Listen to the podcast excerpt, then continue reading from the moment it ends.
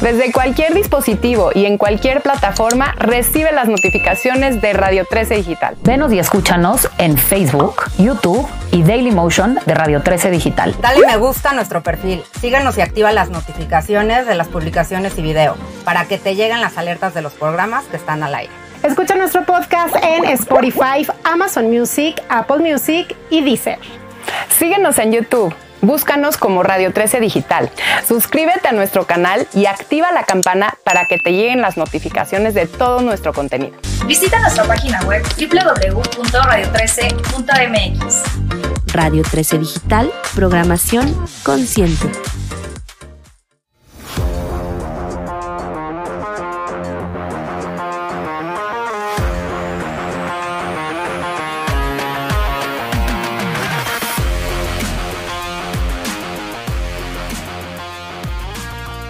Días de mantenes largos aquí en eh, Dame Bola de Radio 13 y Radio 13 Sports con un experto comentarista en béisbol y bueno, también en caballos, pero bueno, el día de hoy, hoy vamos a tocar el tema eh, del béisbol, aprovechando el playoff, eh, ya estamos en, pues, en fase de serie de campeonato, tanto en la Liga Americana como en la Liga Nacional. Y bueno, Alfonso, muchísimas gracias por estar con nosotros.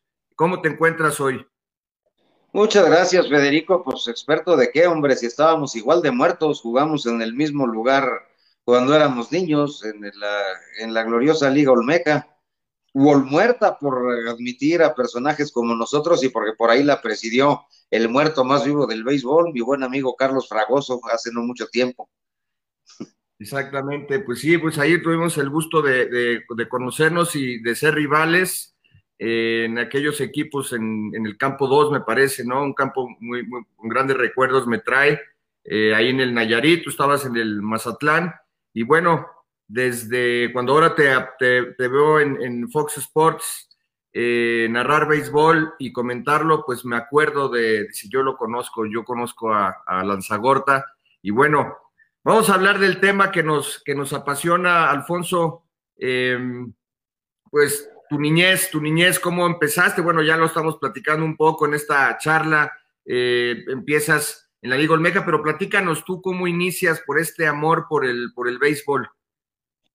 Pues eh, mira, si te cuento la primera anécdota de contacto que pude tener eh, con el béisbol, te morirías de la risa, ¿no? Vaya, cuenta, cuenta mi padre, secundado por los dos personajes que le acompañaron en aquella fausta ocasión, lamentablemente los dos ya, eh, ya muertos, eh, un par de tíos, un par de tíos míos, eh, uno de ellos que fue pues como un abuelo para mí, el, general Humberto Rebolledo, cuentan que tendría yo cuatro o cinco años y empecé, pues como todos los niños, ¿no? A fastidiar con que quería ir al béisbol.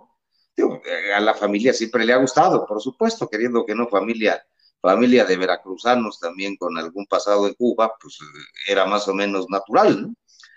Entonces, tanto fastidié que ya sabes, llevan al pequeño engendro al Parque Deportivo del Seguro Social, eh, todavía escogen un, eh, me parece que un Diablo Sultanes que venía, que venía don Héctor Espino y no sé qué, ¿no? Para que viera batear Espino. Total, pasa la parte alta de la primera entrada, nada más observando, de aquellos tratando de explicarme. La parte baja, le digo, oye, y, de esto se va a tratar, o sea, son nueve de estas. Vámonos a la fregada, hombre. de ese tamaño estuvo el asunto, ¿no? Vaya, eh, eh, por aquello de que la primera impresión es la que cuenta, pues no necesariamente resultó, no necesariamente resultó así, ¿no?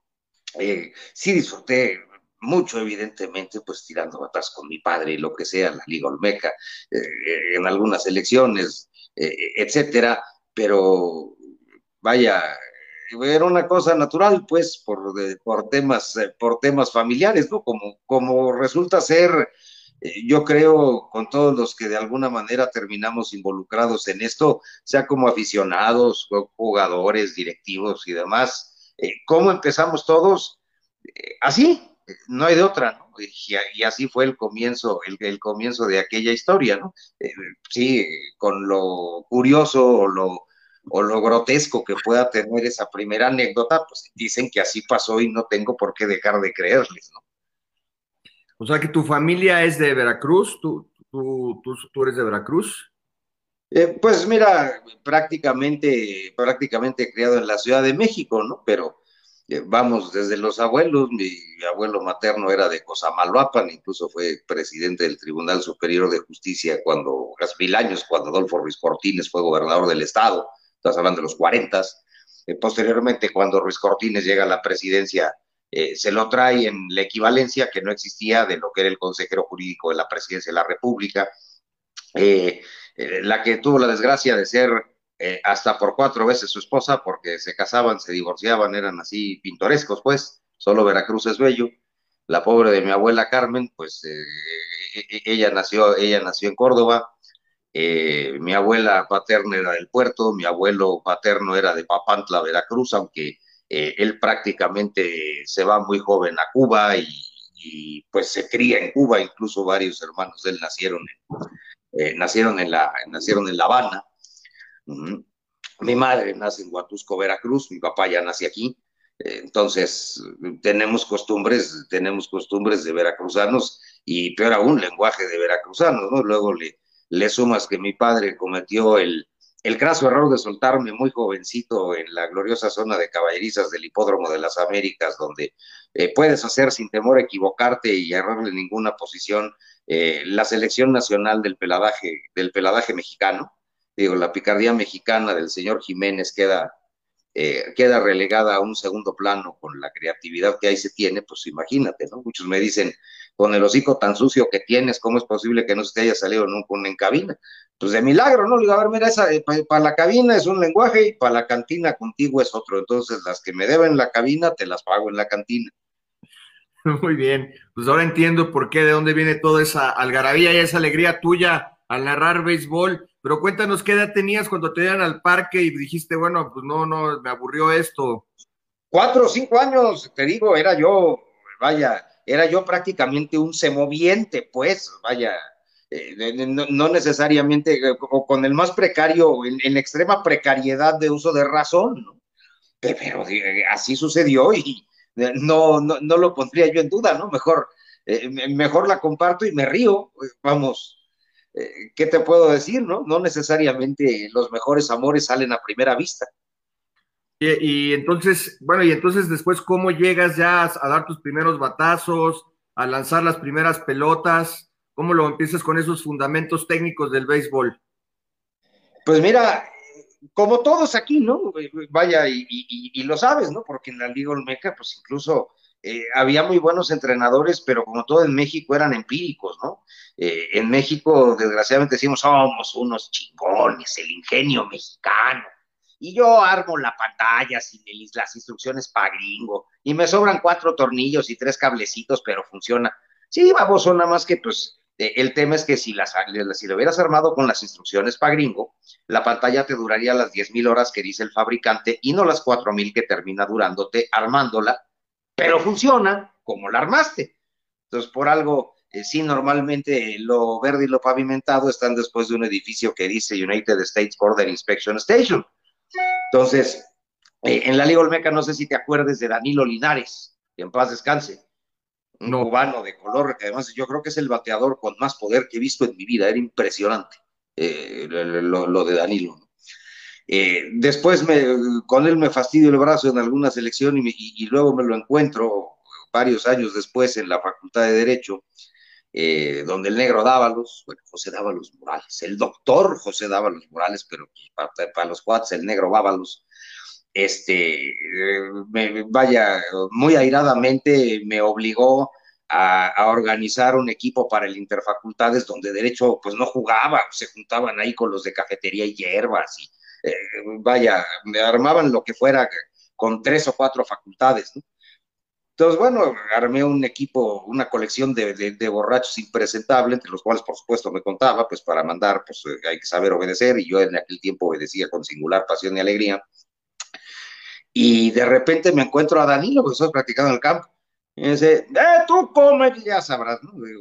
En béisbolés, ¿no? Sí. ¿Por qué no ha venido a la sección de la UNAM? Digo, a ver, oye, a ver, compadre, pues sabes cómo tengo el brazo, hombre, pues no te sirvo ni para cargar las pelotas, hombre. Me dice, ¿quién te dijo que quiero que piches? Yo te quiero de coach de picheo. Ya, caray. Bueno, y entonces me puse a pensar, pues estaría interesante, pero ¿con qué barbas le digo yo a alguien hace esto así? ¿Por qué? Pues porque me lo dijo Mauro Ruiz, o porque yo digo que es así, por mis muy puros e ilustres. Pues, no puede ser así, ¿no? Entonces, bueno, pues de entrada, pues que, partiendo de la errónea premisa que en México no existe de que los maestros deben actualizarse. No había internet, vaya, te hablo de principios de, de, de 1990 pues eh, tuve, viajaba a muchos Estados Unidos por temas de cabeza en aquella ocasión y vacié las librerías que encontré en San Diego, California, de todos los libros técnicos que había de béisbol. No regresé con menos de 30 y empecé a leer. Y dices, ah, mira, si hubiera sabido esto, hubiera sido mejor. Ah, mira, si hubiera sabido esto, no me hubiera lastimado. Ah, mira, e, esta, si se lo hubieran dicho a no sé quién, a lo mejor hubiera llegado a, profesional o incluso a grandes ligas, ¿no?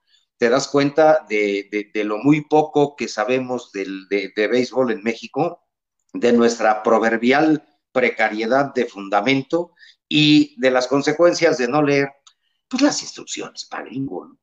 Eh, entonces dices, pues esto es valiosísimo y sigue leyendo y no leas nada más de un coach, ve esto, ve aquello, ve lo de más allá. Eh, ¿Por qué?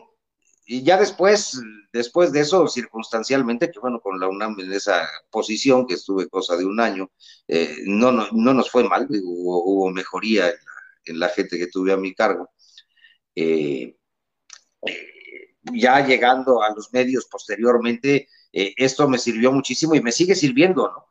De ya ahí te das cuenta que nadie tiene la verdad absoluta y que un cóctel de muchas verdades, considerando que tienes jugadores de muy diverso tipo, tanto en la cabeza como en lo físico, eh, te puede ayudar, te puede ayudar mucho, ¿no? No puedes dejar de leer y sobre todo, pues, eh, muchos dicen, ay, es que el maldito fútbol es ahí porque las malditas televisoras. ¿Y qué hemos hecho los, los, periodistas de béisbol? Eh, agarrar ya y nos dan los numeritos, me voy a poner a dar números y números y números y números y a contar anécdotas de borrachos que ya se murieron a lo puritito pendejo perdóname el francés, pero es así. Eh, pues para mí, y, respeto mucho a quien difiera, porque en esto eres como los toreros, la media plaza te aplaude, la otra mitad te mienta la madre, pero pues habiendo sido árbitro en el hipódromo de las Américas, la pobre mamá es un callo gordo que camina, sea, estoy acostumbrado a, recibir cinco mil mentadas de madre por tarde. Eh, no te puede gustar aquello que no conoces. Pues, picheo de desperdicio, de desperdicio, tu mamá, así no funciona. El abridor tiene 120 tiros en la cartuchera y le pagan y él le paga a su vez la renta, lo que se comen sus hijos, las colegiaturas, etcétera, de tirar seis entradas o más y permitir tres carreras limpias o menos. Si Pitágoras no miente, el santo varón tiene 20 picheos para sacar tres outs. Y donde se salga de esa eficiencia ya no hizo el trabajo. ¿Va a desperdiciar algo? No, no va a desperdiciar nada. Pero si te pone un, picheo duro y pegado, es para preparar uno suave y afuera, muy seguramente que es con el que en su plan de secuencia te va a dominar. Pero pues vamos, eh, es muy respetable que, la gente prefiera ranarse en el sofá y retacarse de palomitas eh, eh, cuando el béisbol, moviendo el cerebro y observando, puede disfrutarse mucho. Entiendo que la gente no quiera, viene del trabajo y vienen, vienen hasta la madre del tráfico, de todo lo que quieras, de las múltiples complicaciones que tiene la vida para todos y quiera simple y sencillamente eh, tener un momento de solaz y esparcimiento. Pero bueno, yo prefiero, eh, yo, prefiero tratar de, poner, eh, de, tratar de describir qué está pasando con algún conocimiento de causa. A lo mejor tres o cuatro que vieron béisbol por primera vez, pues, alguno dice, ah, mira, qué interesante, con eso ya ganaste, ¿no? Eh, no digo, no quiero compararme ni mucho menos, pero pues el tema es, somos quienes tenemos un micrófono en cualquier deporte un poquito sus evangelistas. Entonces, eh, es como en la iglesia, ¿no? Si tienes eh, un sacerdote o un obispo que no es pastoral, que es de escritorio, bueno, tendrás una feligresía de su casa o, de, de, escritorio, ¿no? No, no, van a ir a la, no van a ir a la iglesia por hacer un símil que, quizá pueda resultar desafortunado. Eh, si les explicas, si les explicas o tratas de explicarle que tampoco tú tienes la verdad absoluta y se trata de darla con la mayor cantidad de argumentos de respaldo posible, eh, si tratas de explicar esa batalla entre pitcher y bateador, que es donde empieza todo, y alguien le entiende, con ese que le entendió ya ganaste y ganaste mucho. Claro, bueno, tú acabas de decir cosas bien interesantes. Em, que bueno, se sabe que el béisbol se dice que es el rey de los deportes, es un deporte matemático, has hablado de libros, pero, y, que, bueno, yo he sabido que el, béisbol, dicen quienes lo amamos, hay que mamarlo, y, se mama desde, desde niño. Eh, en, mi, en mi caso personal, pues yo lo empecé a amar eh, a través de los batazos y de, de, lanzar la pelota y de sentir esa, esa adrenalina, esa, esa excitación cuando conectas un, un buen batazo y la, y la ves volar la pelota al jardín. En tu caso, eh, creo que fue similar, pero lo combinaste o lo has combinado muy bien también con el tema de la academia, de la cátedra del béisbol, ¿no? Pues mira, a lo mejor desde mi muy perversa mentalidad de abogado, ¿no? Eh, yo más que los batazos, eso disfrutaba de, disfrutaba de hacer la mala acción, pues. O sea, de, a ver, la mentalidad retorcida del pitcher, que es un mentiroso profesional, o sea, los pitchers, los políticos, y los abogados tenemos nueve mandamientos, ¿no? No, no mentirases, no comerás, acabando pronto. Entonces, eh, es ver, eh, es tener el perverso placer de fastidiar al otro, de ganarle con la cabeza. Eh, vaya, puede sonar muy siniestro, pero me dices, eso era lo que, lo, que, lo que a mí me gustaba, ¿no? Es saber dónde puedo ponerme o qué puedo hacer sin llegar a la trampa y esas cosas, qué puedo hacer para tener alguna ventaja, la que sea, sobre este cuate. Claro, tu, motivación era dominar a tus a los bateadores como, como pitcher. Cada quien tiene sus motivadores y, muy válido, ¿no? El béisbol es como hablábamos ayer, si no existe el rival, pues no tiene, no tiene ningún sentido. Entonces, en este caso, eh, bueno, eh, Alfonso, entonces, después eh, estudias, estudias leyes, ¿no? Estudias leyes y cómo llegas tú a los medios de comunicación, cómo se da esta entrada a lo que hoy, hoy también, digamos, entiendo, ejerces la abogacía, pero también estás en Fox Sports como comentarista. Sí, mi core business es, la ley. ¿eh? E, esto es una bola de estambre que deja dinero, los medios no dejan de ser instrumentos de control y, pues también por eso luego no tengo trabajo en el béisbol nacional y cosas de esas, ¿no? O sea, mi estilo no es para cobardes y a los directivos francamente les da pavor, ¿no? Eh, porque eh, he decidido no vender quién soy y lo que está mal está mal, ¿no? Vaya, los esteroides, pues ten cuidado, mano, porque luego eh, estar diciendo no pasa nada cuando de manejarlos con caballos, te puedo decir que aún en caballos son de manejo muy de, mucho cuidado.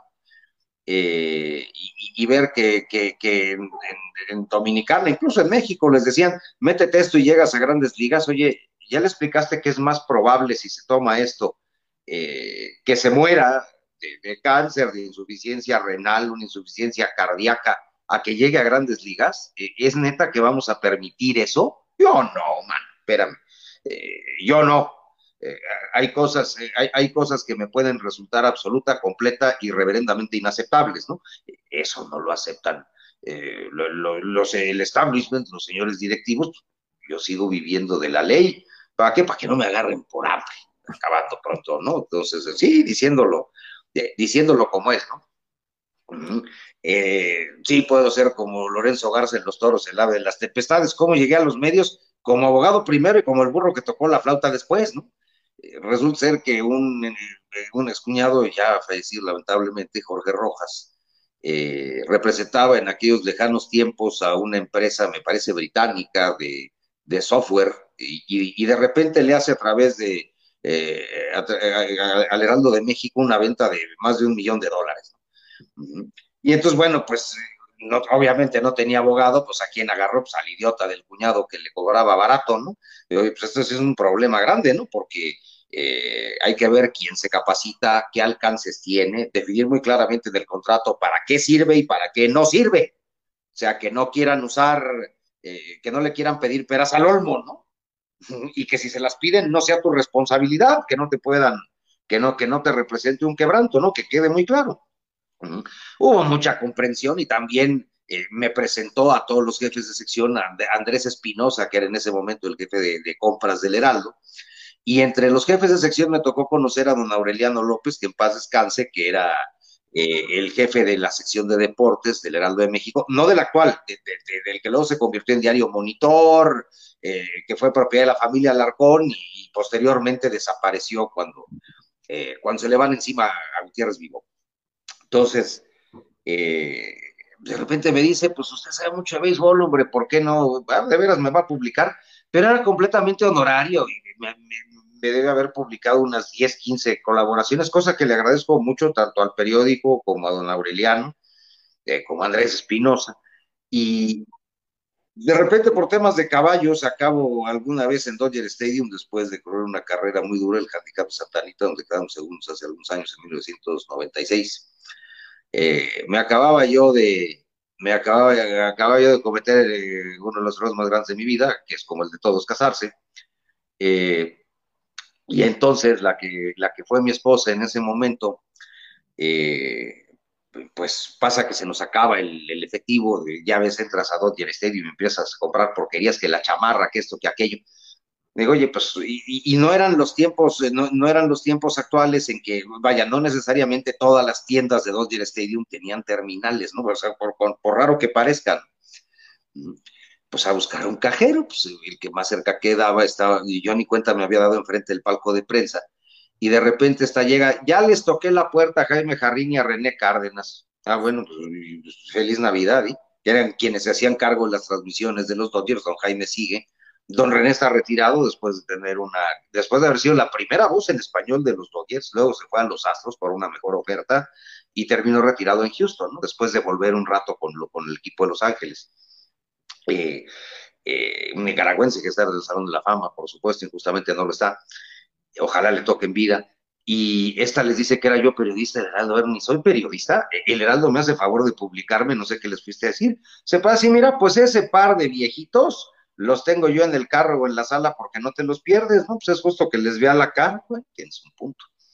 Eh, salieron, nos pusimos a platicar, las fotos, lo que gustes, y de repente, no sé por qué, me dice don Jaime Jarrín, eh, oiga, pues yo creo que usted tiene talento para este trabajo, ¿no, no lo ha pensado? Pues, francamente no, don Jaime, muchas gracias. Mm. Dice, no, sí, tengo una tarjeta mía y vaya a ver al ingeniero Gilberto Blendel, que es el, el titular de los derechos de los Dodgers con Publieventos Deportivos. Ok, esto fue en marzo, fue, en, fue en, a principios de la temporada de 1996, imagínate, fue un Dodgers Expos. Pues ya los Expos ni existen, pues los Nationals, imagínate hace cuántos millones de años. Todavía dirigía La Sorda, el equipo La Sorda, imagínate, fueron los últimos, los últimos orejeos del equipo La Sorda. ¿Y hasta dónde lo dejé? Que fue, lo dejé como hasta octubre o no, septiembre de, de, ese año que me encontré la tarjeta, ah, voy a ver, chicas y ganas. Y hablo, y, ah, ¿es usted Lanzagorta? Véngase de inmediato.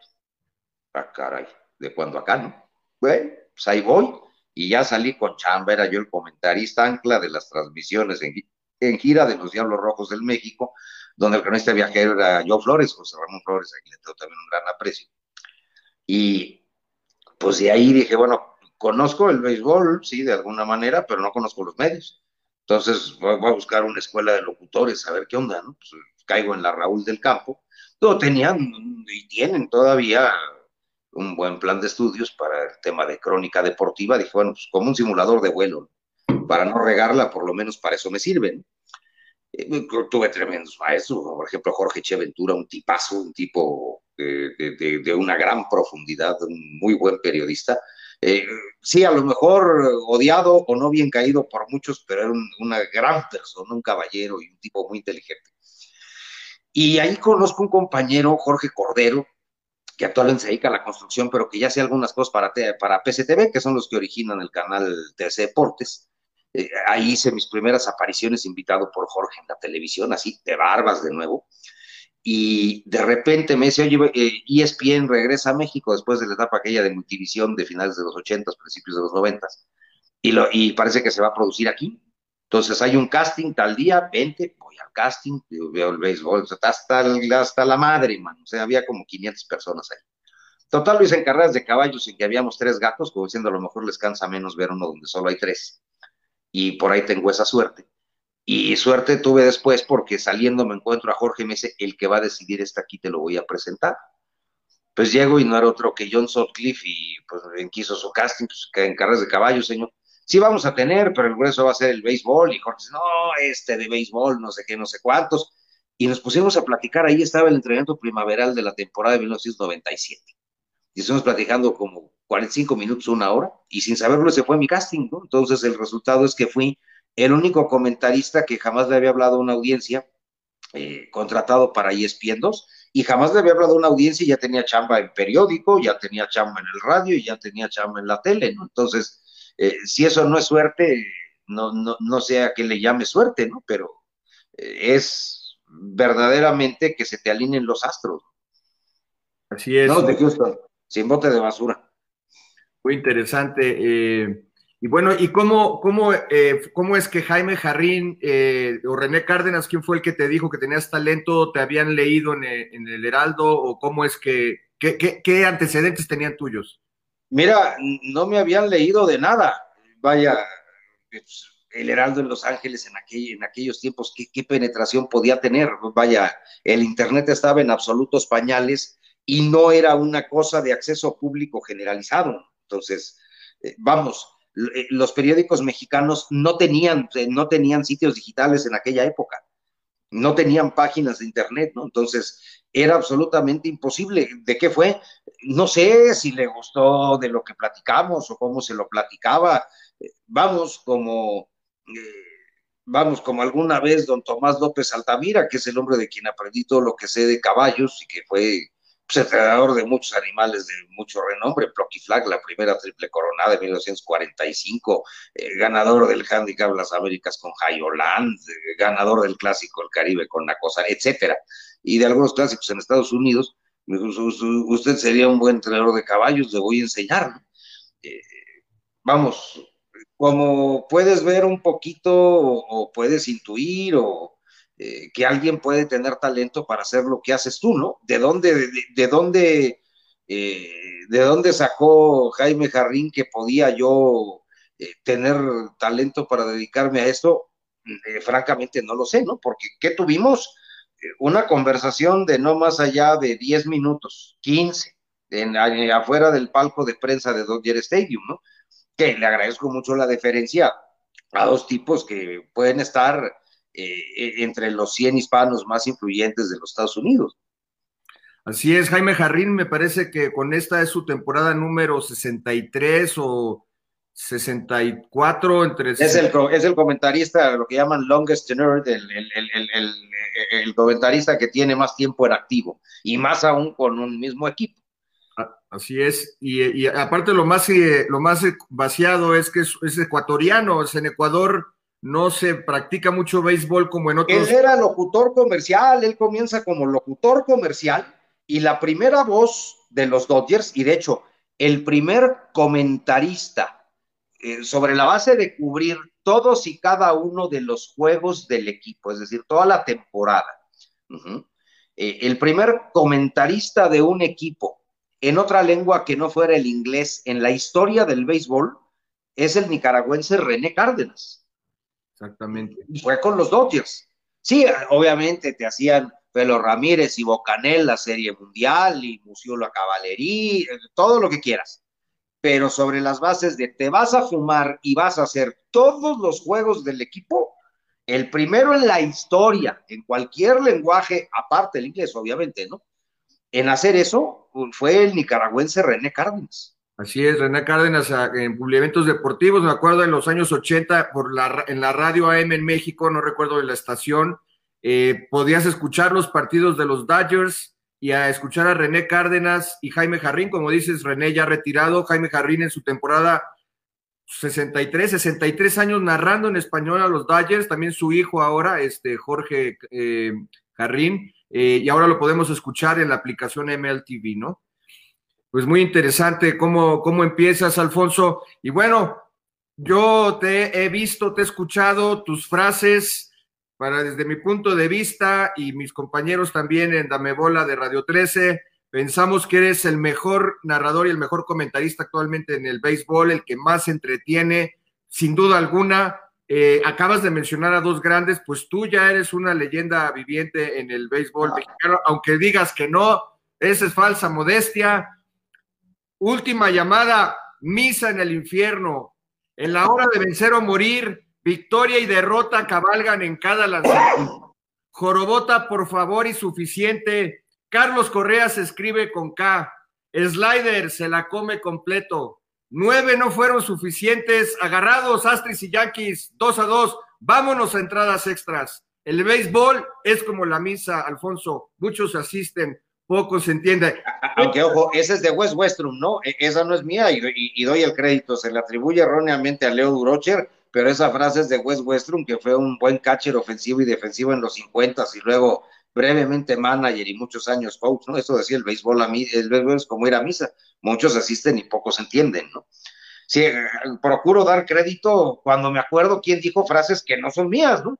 Pero pues, mira, lo dicharachero me viene del hipódromo de las Américas. A ver, para que veas ahí lo que es normal y me entiendas. Eh, había un restaurante que es el retiradero, era el retiradero de Yokis en, aquellas, en aquellos lejanos tiempos que se llamaba el arrancadero en la zona de caballerizas, es decir, enfrente a la tribuna donde guardan las bolas de pelos. Y pues, de repente llega el Dumbo Gracida, un buen jinete de los 50, principios de los 60, rata como él solo, pero muy bueno, ¿no? Para saber robar hay que saber montar, no cabe duda. Este, y luego entrenador, y de repente llega y se para en la puerta. ¡Hey, familia! Y estando ahí, Germán Larrea del Grupo México, Gaspar Rivera Torres, y de ahí para abajo, pasando por tu servidor, hasta el más humilde y respetable de los señores paseadores y caballerangos. Doy mil pesos por un pendejo. Muy normal que alguien llegue y haga eso en un restaurante, ¿no? Entonces queda así. Tres veces hizo la oferta, ¿no? Y con los mil pesos en la mano. Nadie, obviamente, pues todos así, pues, y este cuate, ¿qué onda, no? Digo, eh, trasciende un poquito la bizarra normalidad de aquí, ¿no? Hasta que ya hace ademán como de irse y regresa. Por eso me gustaban, hijos de la tiznada. La negación es el primer síntoma. Digo, te lo comes a besos, hombre.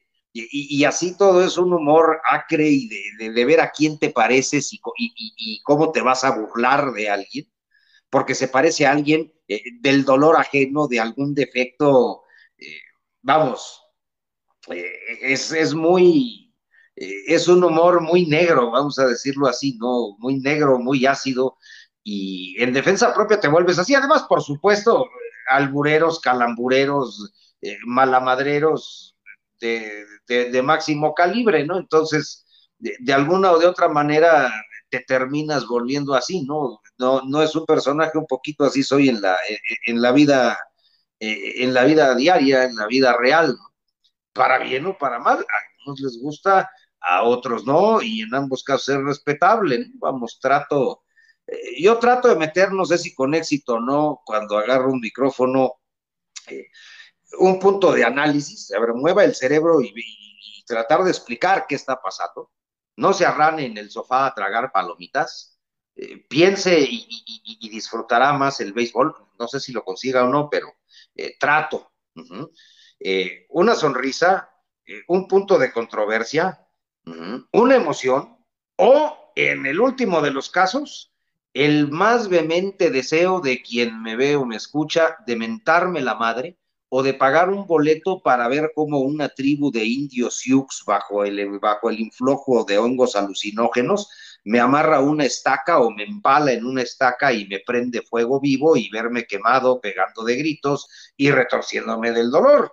Ujú. Eh, en esto, pues, se trata de que, que- de que te amen o de que te odien, ¿no? Una disculpa le pediría eh, aquellos que me oyeron tres horas y no les merezco, no les merezco lo, no les merezca lo que hago ningún comentario, ¿no? Vaya, las leyendas o no, pues te lo agradezco mucho. Eh, digo, eh, el Salón de la Fama que me interesa, pues es de, la, de la gente que opina eso, o lo contrario, ojalá te mueras, desgraciado.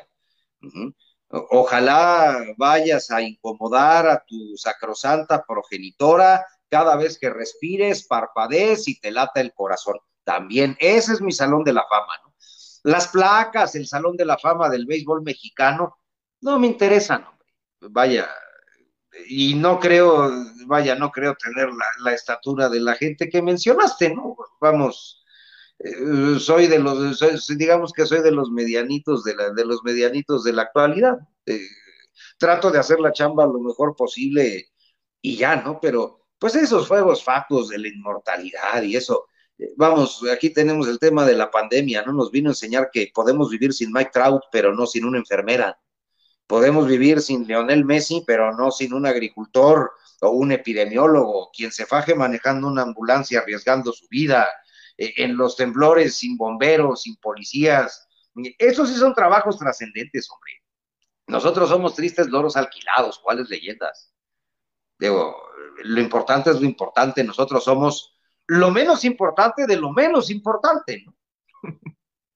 Sí, así es. Bueno, aunque en el tema del entretenimiento y cuando vemos el béisbol, realmente es muy entretenido verte. No sé si te, nos quieras regalar una frase que se te ocurra ahorita. Por ejemplo, ayer, eh, ayer en el partido de Dodgers Bravos, eh, octava, antes de que Bravos se conectara eh, las cuatro carreras en la novena, dijiste pelea de perros, agarrados Dodgers y Bravos, y por ahí un poquito antes, línea grosera al jardín derecho, por ahí un patazo de, Atlanta, y no hay borracho que coma lumbre. Esas son las más recientes, pero ¿cuál es de las que más te No, ni tan recientes, esas son más viejas y no hay borracho que coma lumbre, pues es de, la sabiduría popular, ¿no? Es del dominio público, ¿no?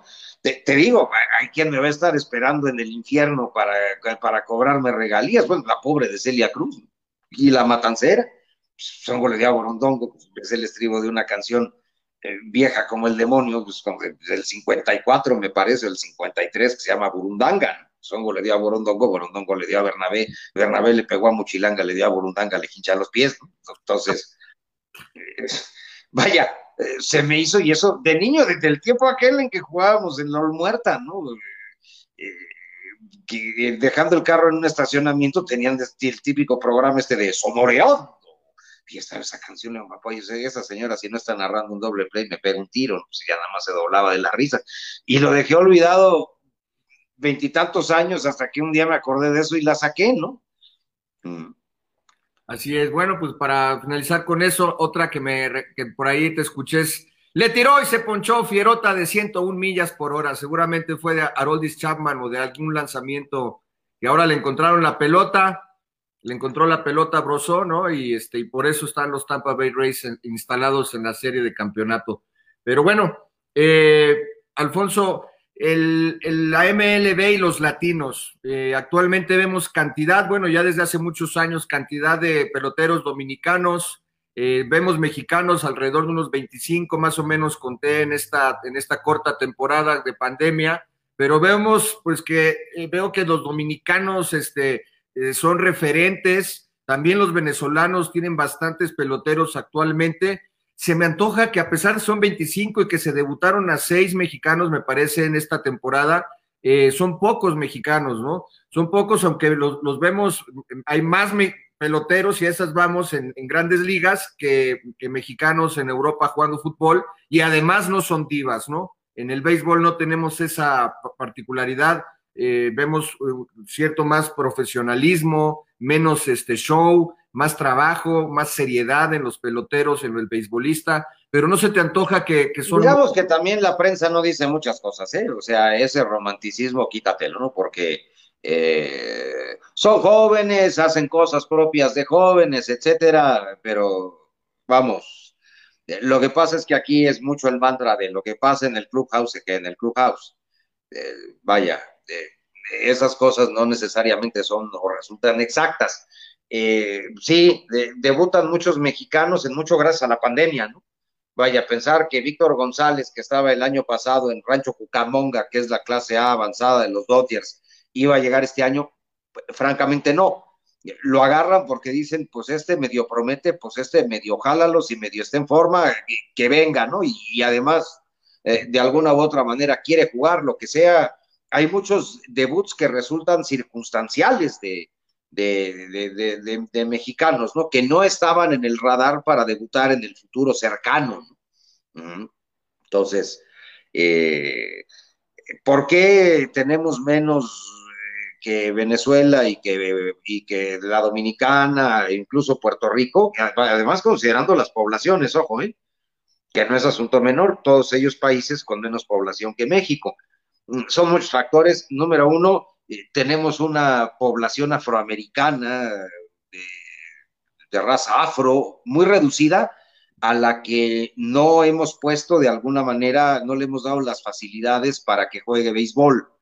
Eh, vamos, por temas históricos, eh, aquí no trajeron eh, en esa desgracia y mezquindad que fue la esclavitud, no fue necesario traer esa mano de obra, esa mano esclava, en las cantidades en que fue necesaria en el Caribe, ¿no? Pues aquí eh, eh, aquí, desgraciadamente, había grandes concentraciones de población indígena que, a diferencia de las tribus eh, del norte, de los indios de, la, de, los indios de las planicies en los Estados Unidos, que, defendieron con todo, con todo su tierra y, no cooperar hasta que fueron prácticamente masacrados, eh, aquí, aquí hubo una simbiosis prácticamente desde la conquista, ¿no? Como decía, me parece Vasconcelos, es un país donde la conquista lo hicieron los indios y la independencia los españoles. Bueno, eh, por esas razones que tenemos una población de raza afro eh, muy pequeña comparada con la de estos países, y, e insisto, a la que poco partido le hemos sacado en el deporte. Dos, eh, las condiciones económicas históricamente han estado eh, un poco mejor aquí. Eh, tres, la Liga Mexicana es una catedral de mediocridad, si hay que decirlo, es una zona de confort, ¿no? no, no me gusta el inglés y en las menores son unos desgraciados. Pues en las menores dicen, mira, aquí vas a estar viviendo con ocho en un departamento, vas a ganar ni siquiera lo que gana un cajero en el Walmart y, quieres salir de esta porquería, ponte a batear, papito. Si no, mira, llégale. Ah, esto es para que llegue uno, se ponga a batear y llegue el que sigue. Esto es un molino de carne. No me interesa en un equipo de ligas menores en Estados Unidos tener a un jugador 15 años aquí. Me interesa que así como llegue, si tiene hambre, suba. El que no tenga hambre, que se largue a su casa o eventualmente que se vaya a jugar béisbol a la Liga Mexicana. Y, aquí dices, pues, ¿sabes qué? Pues en la Liga Mexicana gano bastante más que en las menores, estoy en mi país. Y es una decisión muy personal de cada quien y muy respetable, ¿no? Pero teniendo esa alternativa, además, controlada, como estuvo de hecho hasta hace muy poco tiempo por el tema de las actas de nacimiento, ay, pues mira, pues eh, siendo mexicano tengo más chance, ¿no? Porque pues tienen que agarrar el 70% del roster de mexicanos a fuerza, porque eso dicen los famosos estatutos. Entonces, eh, sí se creó, no necesariamente, no, se puede decir que la Liga Mexicana eh, haya, haya sido de ayuda, ¿no? Sí, ha ayudado a algunos a llegar y lo que sea en materia de pues de darles juego, sí, de cierto desarrollo, pero eh, realmente ha sido un inhibidor del hambre que tiene el venezolano, que no tiene liga de verano, el puertorriqueño, que no tiene liga de verano, el dominicano. Otro tema también, allá se dieron cuenta que si le quieren vender a Major League, tienen que leer y seguir las instrucciones para gringo. ¿Por qué? Pues porque el cliente es gringo. Los instructores mexicanos simplemente no leen y no se actualizan. Entonces, eh, ellos copiaron y, venía gente de grandes ligas, oye, papá, ¿así está bien o qué le muevo a la academia? ¿Y ahora qué quieres que enseñe? Y esto se enseña así y esto se... Ah, perfecto. Tú dices que así y asado, pues así y asado, ¿por qué? Si yo le quiero vender algo a un cliente y me está pidiendo un sillón negro, no, pues, te, te, te tengo esta silla de madera azul. No quiero una silla de madera azul, estúpido. Quiero un sillón negro. ¿Qué parte no entendiste? Bueno, la parte que no entendemos en México. Eh, esa es la razón por la cual eh, México, con todo y que tiene más población, o las que yo podría ver, no exporta eh, liga mayoristas, ¿no? Además, tienes el caso de, Estados Unidos, que hacen las cosas diferentes, porque pues eh, ir a la universidad allá, allá vas a la universidad por tres cosas. Tienes la cartera muy gorda, el cerebro muy rápido, o mueves tus augustas tepalcuanas de aquí a allá, y allá son 60 yardas en 6.6 segundos, o vas a ser taxista o vas a ir al community college, pero universitario no vas a ser. Entonces, que el niño sea atleta es verdaderamente un negocio y ya desde los 11, 12 años los tienen con ventosas y con sensores y con pelotas que te dan información de eh, rotación de lanzamiento y el movimiento y la velocidad y no sé qué. Aquí no trabajamos con eso. Allá Little League tiene una aplicación donde te puede dar el hitting chart de un chamaco de 11 años. Aquí vivimos en las cavernas. Entonces, si no sistematizas información, al entrenador le cuesta más trabajo, dice, a ver, espérate, pues este muchacho está jale y jale la bola, ¿qué tengo que trabajar con él? Que se puede ir a la banda contraria para que sea un bateador más completo, pero ya tengo un dato duro, no la mera apreciación de, ah, mira, sospecho con el pecho y calculo con el, pie derecho que yo creo que ha de ser esto, no, tienes un dato duro para ver, para atacar, un, para detectar rápido un defecto y, o un área de oportunidad y trabajar exactamente en eso y no perder tiempo. Eso aquí no lo tenemos, ¿no? Entonces, pues, ¿cómo queremos producir más liga mayoristas? No tenemos madre, no, no, tenemos cara, eh, eh, no es, ay, siembro manzanas. Aún sembrando manzanas, ¿no? Te tienes que regar el manzano y, poner, y darle ciertos cuidados, podarlo, lo que toque. Aquí no lo hacemos, ¿no? Vivimos en el país de Virgencita de Guadalupe, hágase su santa voluntad, en los bueyes del idiota de mi compadre, ¿no? El país de Chava Flores, ¿de a qué le tiras cuando sueñas mexicano? Con sueños verdes, como dice, como dice este que yo creo que es el único contador público ingenioso que he conocido. Eh, ¿a, qué le, tiras cuando sueñas sin cumplir, no? O con sueños verdes solo pierdes el camión, pues en eso hemos perdido históricamente el camión.